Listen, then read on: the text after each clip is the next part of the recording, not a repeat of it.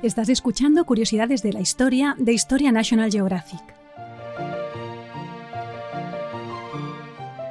Hoy hablaremos de Toro Sentado, el último gran jefe de los Sioux. Los indios Lakotas, junto con otras tribus de la familia Sioux, se instalaron en el siglo XVII en las grandes llanuras de lo que hoy es Estados Unidos, en los actuales estados de Dakota del Norte y Dakota del Sur. Allí adoptaron una vida nómada con una economía basada en la caza del bisonte.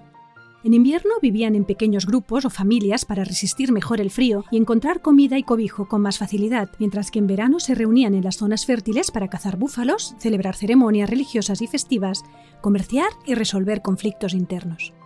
A mediados del siglo XIX este modo de vida se vio amenazado drásticamente por la imparable expansión de Estados Unidos hacia el oeste, Colonos en busca de tierras, ganaderos, soldados y buscadores de oro cambiaron en unos pocos años el paisaje de las grandes llanuras, quebrando el frágil equilibrio económico de las tribus indias y poniendo a éstas ante un trágico dilema, el de lanzarse a una resistencia armada condenada al fracaso o llegar a acuerdos que suponían su marginación y amenazaban su supervivencia.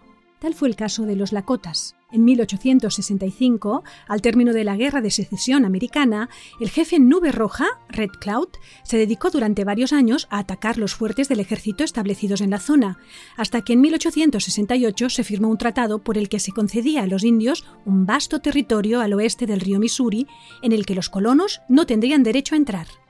Además, se creó una gran reserva india para los Sioux, en el suroeste de Dakota del Sur, para aquellos que quisieran abandonar la vida nómada. La tregua, sin embargo, duró muy poco.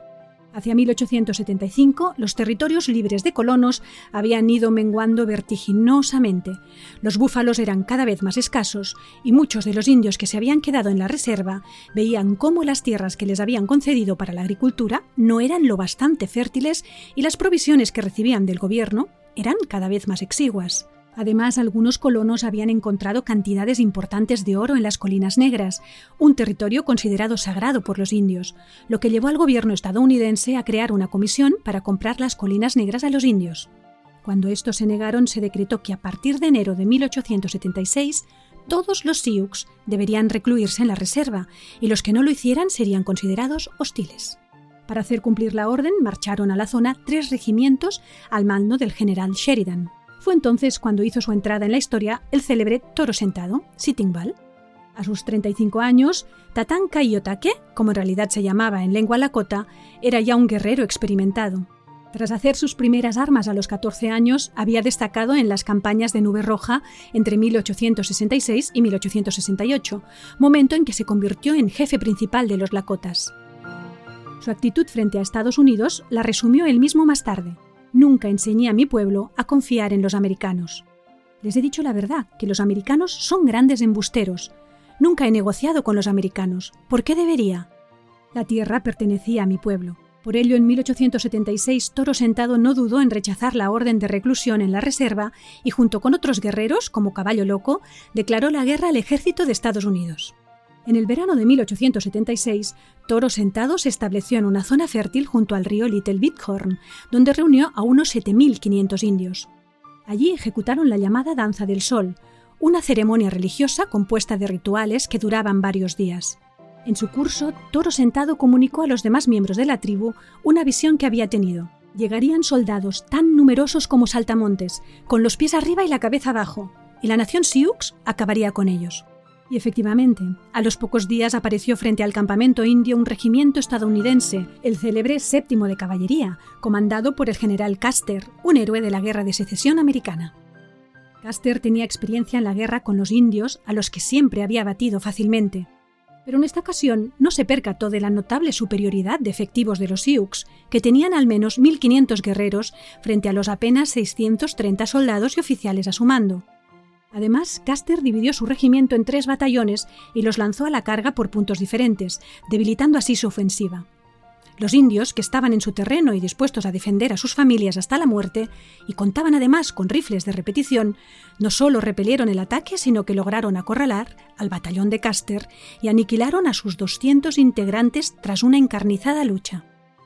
La profecía de victoria de Toro Sentado se había hecho realidad, pero en la práctica la batalla de Little Bighorn supuso el final de las tribus Sioux. La derrota de las tropas de Caster conmovió y escandalizó a la opinión pública estadounidense y el gobierno mandó un ejército mucho más numeroso y mejor pertrechado para aplastar a los rebeldes. Toro Sentado no quiso rendirse y en 1877 huyó con los suyos a Canadá. Allí permanecieron en paz durante cuatro años, pero los inviernos eran incluso más duros que en los territorios de las dos Dakotas, y los cerca de 200 Sioux que habían seguido a su líder necesitaron de la caridad para su supervivencia. En 1881, Toro Sentado regresó a Estados Unidos para rendirse.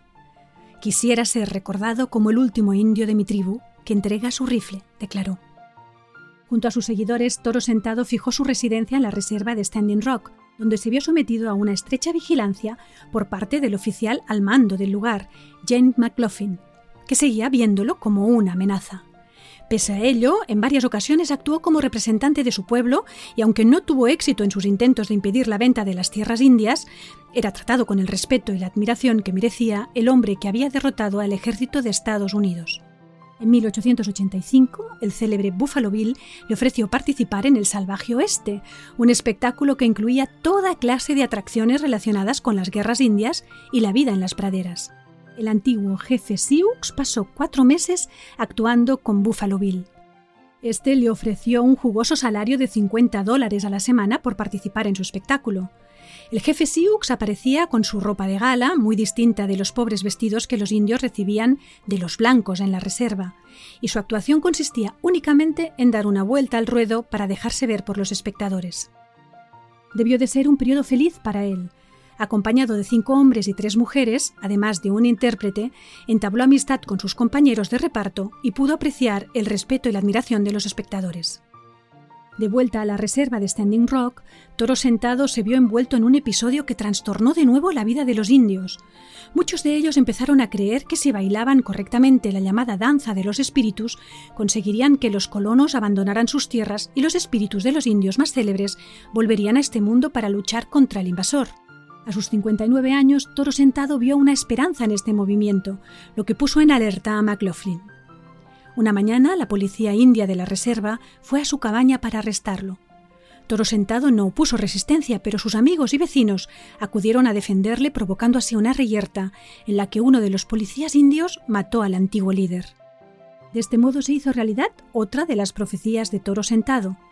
El jefe indio había anunciado que sería asesinado por indios Sioux. Si te ha gustado este podcast, puedes suscribirte a nuestro canal en el que iremos publicando regularmente nuevos contenidos. Además recuerda que también puedes suscribirte a la revista Historia National Geographic en formato papel o en digital a través de la web historiang.com barra suscripción.